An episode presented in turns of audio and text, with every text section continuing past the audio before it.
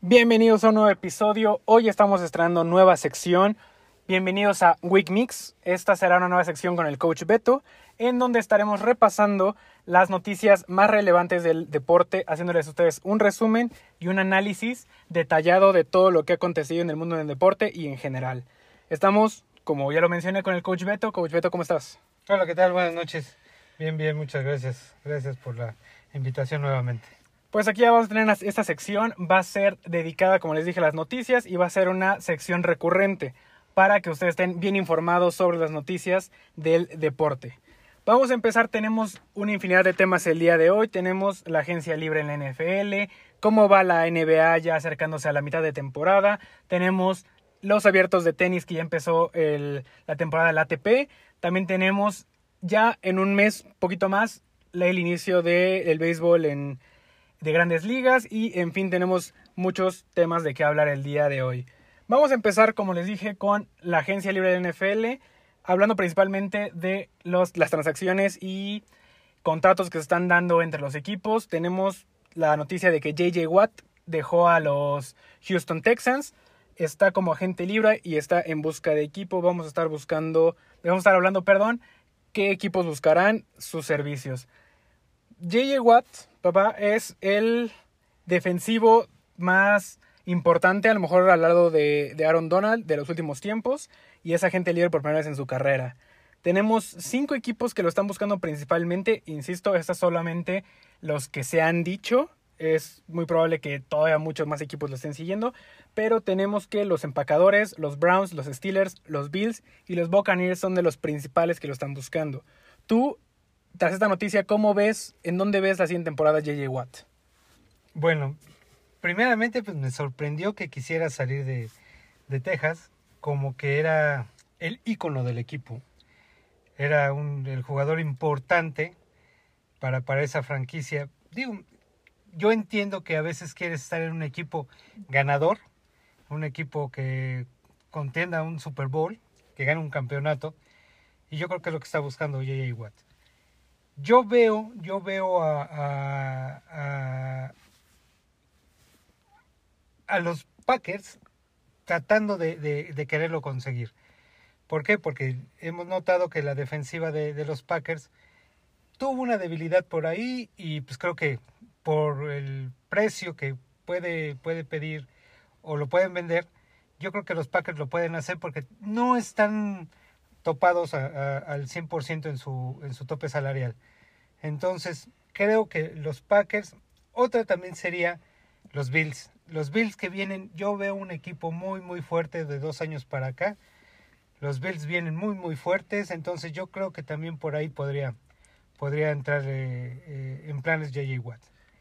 Me sorprendió, te digo, que, que dejara a, Texas, pero pues yo creo que una de sus intenciones es llegar a un equipo ganador, ¿no? Sí, y la verdad es que el equipo de Houston se viene desmoronando. La agencia, la gerencia, perdón, está haciendo mal las cosas, ni siquiera se ponen de acuerdo, la, el descontento con Dishon Watson.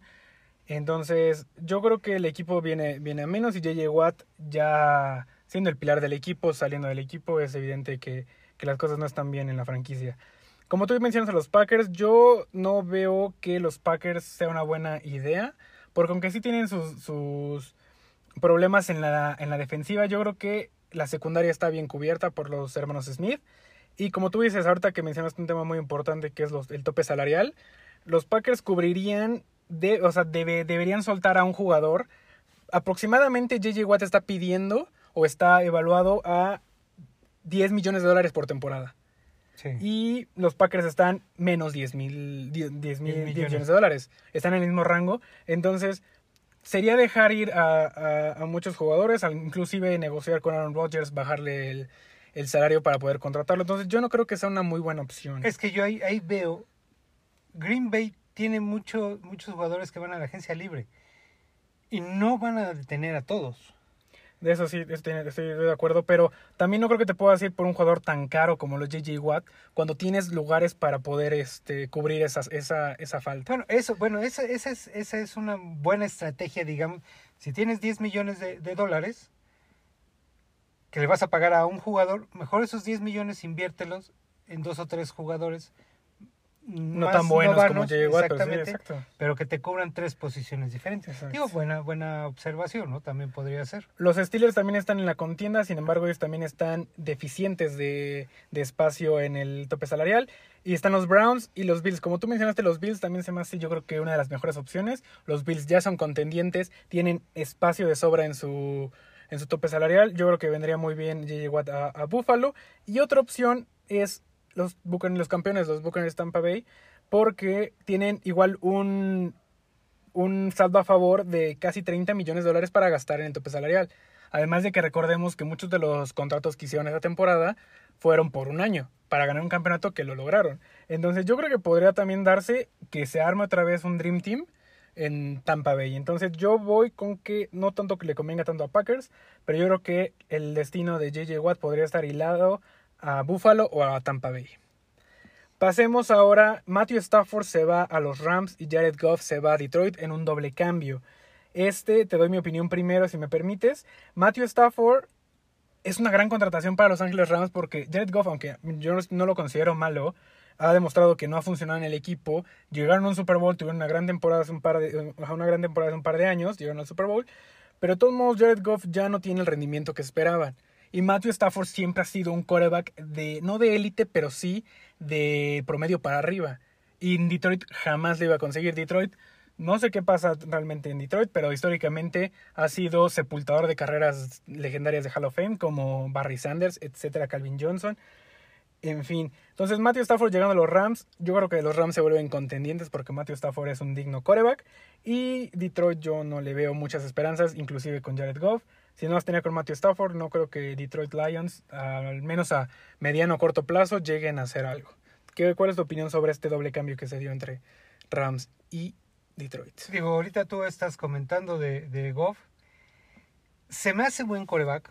Digo, ya el, el, llegar y tener la experiencia de un Super Bowl, pues te da, te da algo, ¿no? Para mí creo que este cambio sale ganando los Rams. Totalmente. Salen ganando los Rams. Y Goff, para mí, como queda un bajón. No por menospreciar a Detroit. No porque decir que es un equipo o una franquicia perdedora. No. Pero, pero este, sí siento como que no le conviene mucho o no le va a convenir mucho el, el, cambio a Goff. Pero en cambio a Stafford, ahí es donde va a despegar. Siento yo, ahí es donde se va a ver realmente quién es este Stafford en, eh, siendo coreback. Sí, espero yo no equivocarme porque ya voy a hablar de más, pero yo creo que incluso con este cambio los Ángeles Rams ya están como contendientes. Si no como el número en el nacional, yo creo que sí van a estar peleando ahí uno de los primeros lugares. Y si Detroit Lions ni siquiera tienen un esquema este, definido, todavía no tienen, no, no han definido quién va a ser su coach para la siguiente temporada. No, y, y, y Goff eh, estuvo lesionado, no sé, creo cuatro o cinco semanas eh, eh, que, no, que no jugó, hasta los playoffs que tuvo que entrar. Exacto, emergencia. y entró porque se lesionó, entonces... De, de, tuvo que entrar de emergencia en los playoffs y, y, y, no fue una temporada completa como se esperaba, ¿no? Digo, aquí creo que sí, los Rams salen ganando y, y Goff da un pasito para atrás.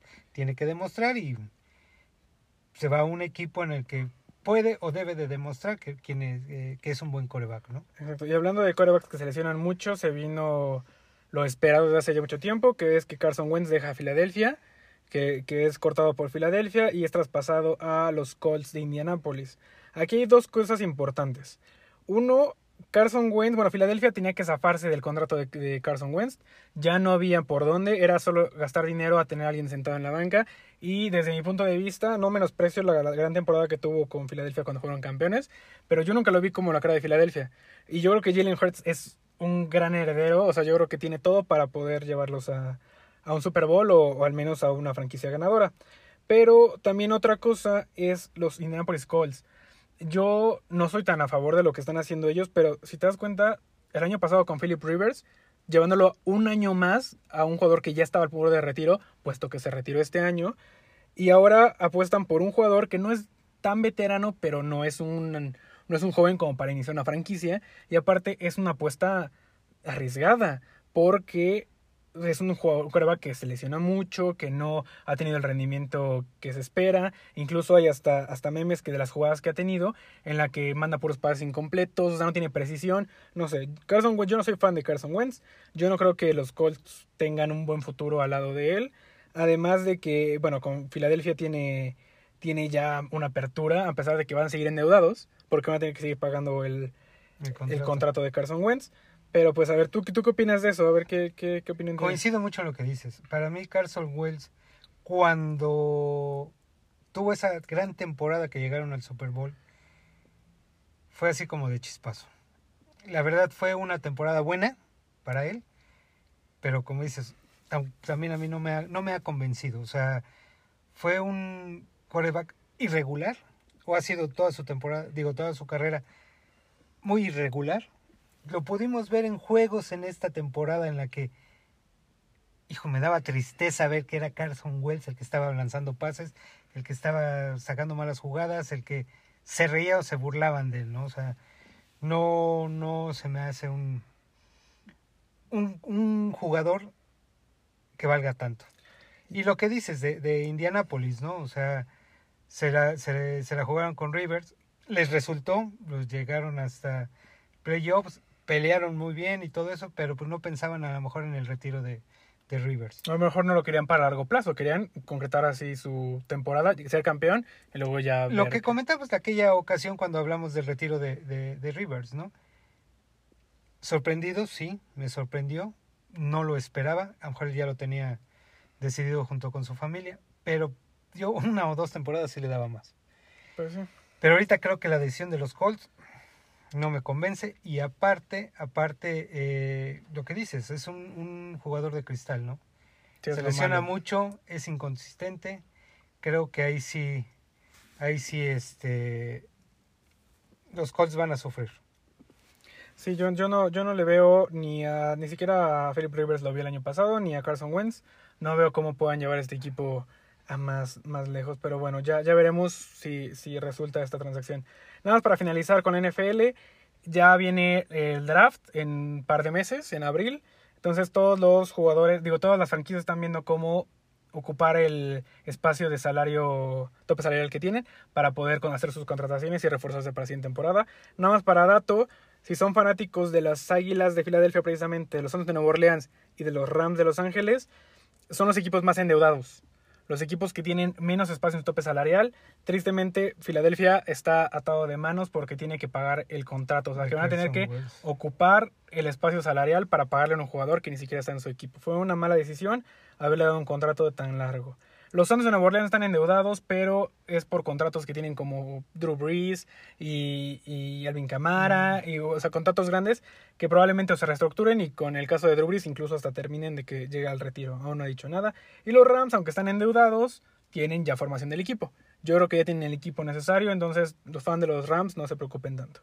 Los equipos que pueden tener más oportunidades de en el, en el tope salarial de adquirir a mejores jugadores son los Patriotas, los Jaguares, los Colts precisamente y los Jets de Nueva York. Entonces esperemos que sus agencias, sus gerencias, perdón otra vez, sus gerencias hagan bien la- la- las contrataciones adecuadas ya que tienen bastante oportunidad de, de conseguir buenos jugadores. Acá, y qué bueno que mencionas eso de, de los salarios, ¿no? Tenemos a dos equipos, los Jaguares y los Jets, que son de los primeros eh, equipos que van a seleccionar en el draft. Exacto. Y se van a llevar novatos muy buenos. Claro, por supuesto, los Jaguares van a contratar a... Trevor Lawrence. Exactamente, o sea, se van a ir sobre él y van a agarrar muy buenas selecciones eh, y baratas. Entonces van a poder invertir un poquito más en jugadores de experiencia en, en- en posiciones claves. Yo creo que ahí sí, ahí les convino estar ahora sí que en los últimos lugares de Sí, la, claro. en la temporada anterior a Jaguares y, y- y los Jets. ¿no? De hecho, yo le tengo bastante esperanza a los Jaguares, pero no me decepcionen. Le tengo este, mucha esperanza a que hagan las contrataciones que en papel podrían ser muy exitosas, como la contratación de ahorita del coach Urban Meyer y de tener a Trevor Lawrence, aparte de tener todo ese dinero para poder gastarlo. Sí, claro, y digo, y los- las últimas tres primeras selecciones que ha, ha habido, que fue el coreback que está en Cincinnati y Burroughs, Ajá, Joe Burrow. Eh, Tau, eh, Tua eh, Tagovailoa. eh, en Miami, y ahorita el que va Trevor a Lawrence. Trevor Lawrence, eh, han sido jugadores que creo sí van a responder. Sí. Como, Está- como- como estaba el rumor de que con la, con la partida de Sean Watson a- de Houston, que todavía no se, se te dice nada, que podría llegar incluso a Miami, pero yo también yo creo que Tua está bastante fuerte ahí, que tiene Sí, mucho no, futuro.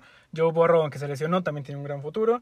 Y pues ya veremos qué pasa con Jaguares. Además, nada más para, para paréntesis, fanáticos de los Patriotas, se ve una reestructuración de deseo, podría decirse. Incluso están especulando que Julian Edelman deje el equipo, o sea, que le den el cortón y que traigan una nueva generación completa. Es evidente que Cam Newton no va, no va a seguir en el equipo. Y va a haber una reestructuración que podría ser el nuevo inicio de Bill Belichick o el pase de estafeta. Entonces, ahí podría ser un tema. Yo creo que el ciclo de Belichick está por cerrarse en. Yo, en yo creo que también porque no hay nada que tengan que demostrar. Yo creo que es un coach élite, un coach que lo ganó todo, de los, del más ganador en cuanto a, a Super Bowls. Entonces yo creo que también no tendría necesidad de hacer una reestructuración de cero. Pero bueno, pasemos ahora, dejando de lado ya la NFL, pasemos rapidísimo a, a un conteo de la NBA. Tenemos en la conferencia este de líderes a los Philadelphia Sixers, 76ers. Y seguidito está la sorpresa de la temporada con los Brooklyn Nets. Pero es que cómo van a ser sorpresas las contrataciones que hicieron. Tremendo, tremendo de la nada. Son los Sí, nuevos sí. bucaneros de Tampa Bay. Sí, claro. Imagínense juntar a Kevin Durant, a James Garden y a Kylie Irving en un solo equipo. Aquí, a diferencia de, de otros deportes, el básquetbol es de 5 contra 5. Obviamente con sus cambios, sus bancas, todo eso. Pero aquí, si, si tienes un tridente como este, eres imparable. Yo los pongo en este momento como contendientes sin duda. Para Sí, mí, sí, claro, lo claro. puedo apostar ahorita que van a estar en, si no, si no en las finales, van a estar en la final de conferencia. Del lado del, del este, bueno, y te- para terminar el top 3, tenemos a los Milwaukee Bucks que están ahí peleando con 18 ganados y 13 perdidos. Que se supone que los Bucks eran los favorito favoritos en esta pasado. conferencia. ¿no? Sí, también el Miami Heat está entre está peleando el sexto y séptimo lugar, entonces también ahí está, no hay que rescatar a los actuales campeones del este. Pasando a la conferencia oeste, la sorpresa de la temporada, yo creo que nadie lo vio venir. El Utah Jazz está de líder no solo de la conferencia oeste, sino de la, con- de la De NBA liga, en general, con 24 ganados y tan solo 6 perdidos en lo que va de temporada. Seguidito de él vienen los equipos de Los Ángeles, los Lakers con 22 ganados y los Clippers con 22 ganados igual, pero con una derrota más. Eh, está muy interesante la conferencia oeste, insisto, no quiero demeritar al Utah Jazz, yo creo que tienen muy bien merecido, están jugando increíble, pero yo creo que las cosas se van a, a- variar un poco al, al futuro, yo creo que los equipos de Los Ángeles van a seguir, si no llegando a la final, yo también iría con Lakers de nuevo, llegando al menos a la final de conferencia del oeste. Rápido, para que vean el tamaño del equipo que trae Brooklyn este, este año, los Brooklyn Nets, los Nets le ganaron al equipo de los Lakers y al equipo de los Clippers en noches consecutivas en el Staples Center en Los Ángeles, sin siquiera estar Kevin Durant en la cancha. Entonces, Brooklyn tiene un equipazo que, si continúa así, obviamente puede llegar a ser contendiente incluso por muchos años. Sorpresa, sorpresa sí, las contrataciones que están haciendo.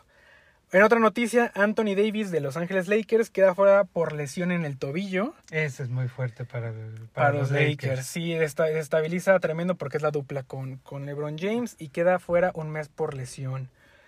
Y bueno, aquí entra el debate. ¿Tú cómo ves? Tú que, que has seguido de cerca la carrera de Stephen Curry, tuvo un gran despunte de esa temporada. Bueno, la temporada pasada a esta. Está jugando excelente, tiene números para contender con el MVP. De hecho, está en la contienda por el MVP. En, según la misma NBA, la LeBron James de los Lakers lidera esa, esa pelea por el MVP. De, después de él está Joel Embiid de Filadelfia y Damian Lillard de Portland. Después de ahí sigue Stephen Curry. ¿Tú quién crees que hasta a, a estas alturas quién crees que se lleve el MVP? Digo, no hay duda, no hay duda, digo, existen jugadores extraordinarios ahorita en la NBA, pero LeBron James, digo, es un fuera de serie, ¿no? Es, es un jugador que realmente, ya lo dije, fuera de serie, o sea, el mejor basquetbolista que puede existir ahorita en la, en la NBA. Totalmente.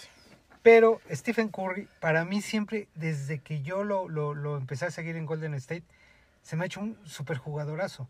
De hecho, los campeonatos que ganó Golden State, que estaba Kevin Durant con ellos. Precisamente. Este, ¿Qué, qué equipazo, qué dinastía armaron sí, en los sí, 2000? claro. 10?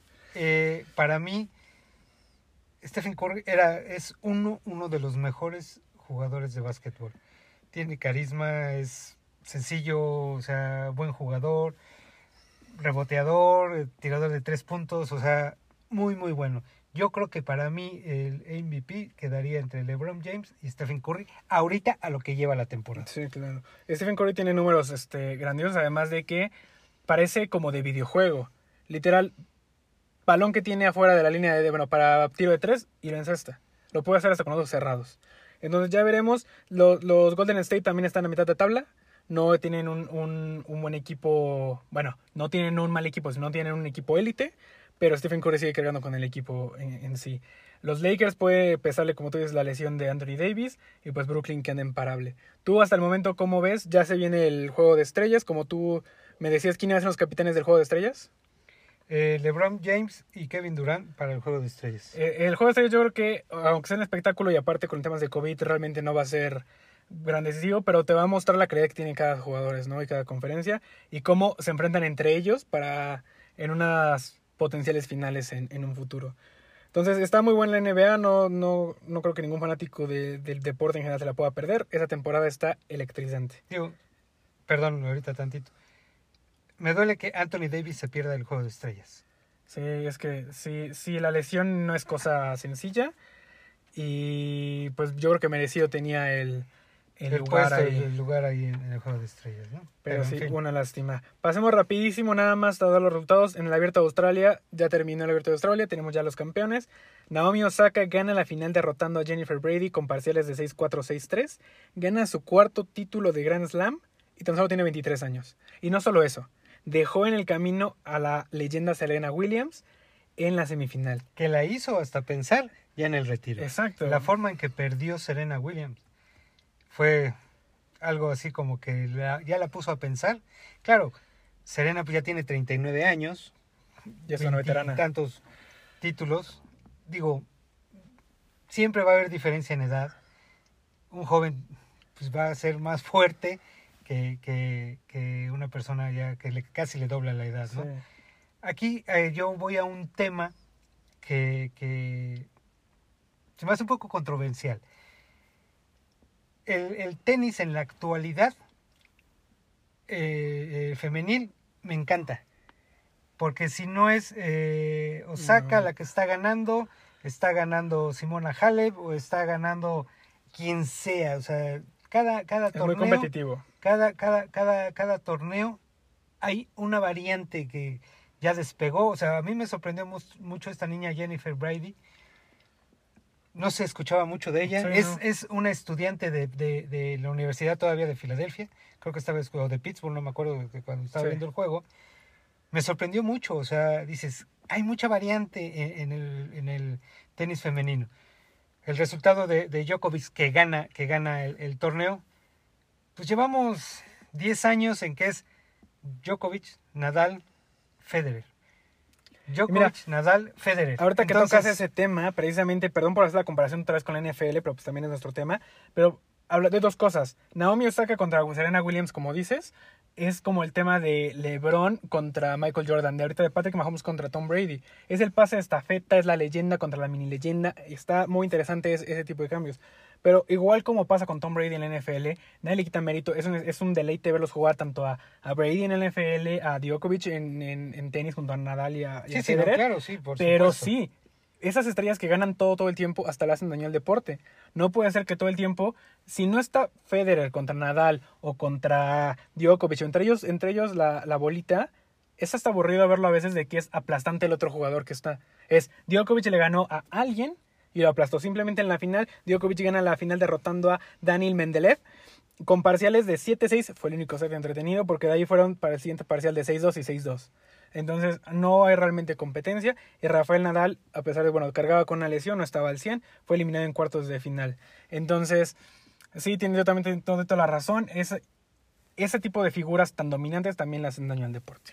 Sí, sí, claro. O sea, digo, llega la frase, ¿no? De otra vez los mismos, otra vez los mismos, otra vez los mismos. ¿no? Y en cambio, el femenil se volvió un poco más atractivo de, digo, cuatro, cinco, seis años para acá. Se hace más atractivo el, el tenis femenil porque hay más variantes. Y aparte es varonil, competitivo, ¿no? solamente es es que cualquiera puede ganar porque son malos, no, tienen un nivel muy muy muy grande, muy exigente y juegan tú por tú. Insisto, para mí Naomi Osaka es el futuro del tenis mundial Porque yo le lo dije y te lo dije a ti hace- desde hace un par de años que gan- le hizo la sorpresa en el abierto de Estados Unidos a Serena Williams, que fue toda la, la final de polémica. Pero para mí Osaka tiene todo para hacer el estandarte, pero tiene toda una generación junto a ella. No solo es ella dominándole el, el tenis. Y por otro lado, sí, cuando se vayan Djokovic, Nadal o, o Federer al retiro, pues quién sabe qué va a pasar, así ya va a poder ser contendientes muchos, mu- mucho más variedad, como dices. Pero bueno, pasemos rapidísimo a, a otro tema. Las transacciones de las grandes ligas, también las grandes ligas ya en abril empiezan. Entonces están lo- los contratos, está la temporada baja en su, en su fiebre más grande est- estos días.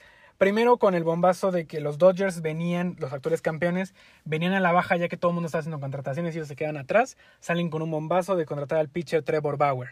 Entonces yo creo que ahorita tienen un gran bullpen de, de, pitchers abridores y también de, de relevistas. Luego nada más cuentan con Trevor Bauer, Clayton Kershaw, Walker Buehler, este, David Price, que no jugó la temporada pasada proveniente de Boston, pero va a jugar esta temporada. Y Dustin- obviamente Dustin Dustin, May, May y Julio por Urias. supuesto el mexicano Julio Urias, que fue el héroe de la Serie Mundial. Y aparte de eso, tienen a un rival de costa, a un rival de estado, un rival pesado, que son los padres. Los padres de San diego se están armando como nunca. Están haciendo un gran Dream Team. Simplemente le ofrecieron un contrato de más de 300 millones de dólares. Increíble. a Fernando increíble, Tatis Increíble.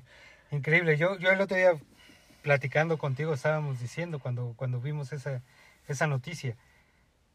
Es increíble que, que, que te arriesgues tanto en un contrato así. Tiene 23 años. Sí, es lo que te iba a decir. Fernando Fernando Tatis. Tatis está muy joven. Es bueno, es muy bueno.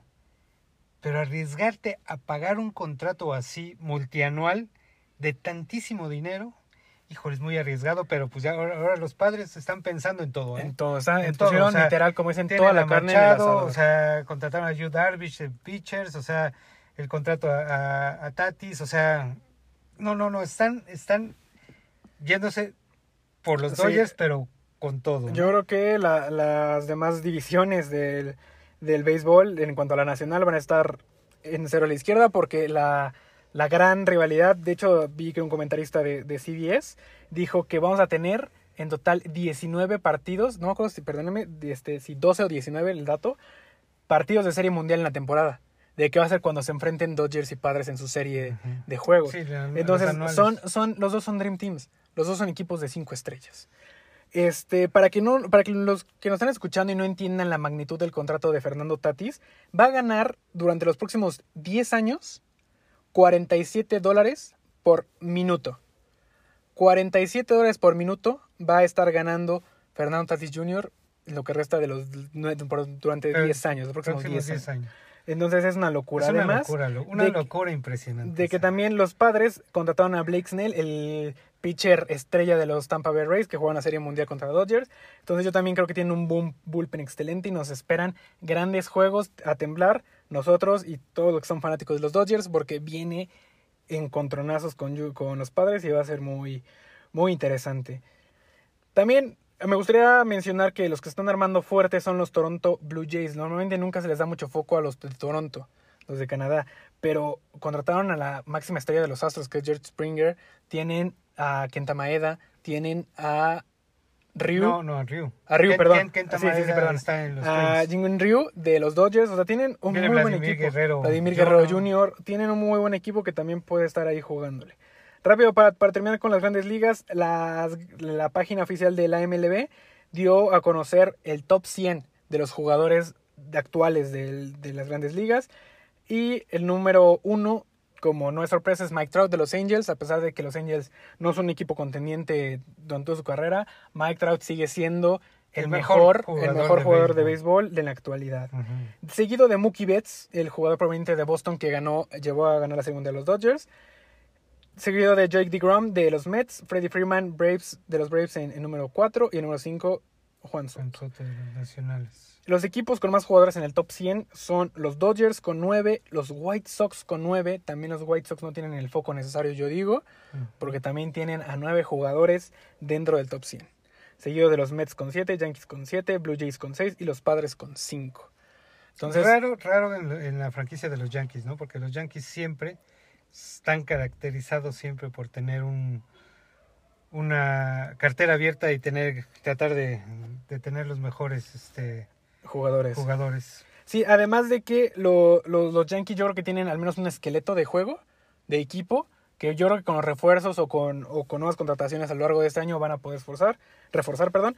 Yo veo como contendientes a Dodgers y Padres, evidentemente, a Yankees y a Blue Jays y a los White Sox. Los Mets no me convencen tanto, la verdad.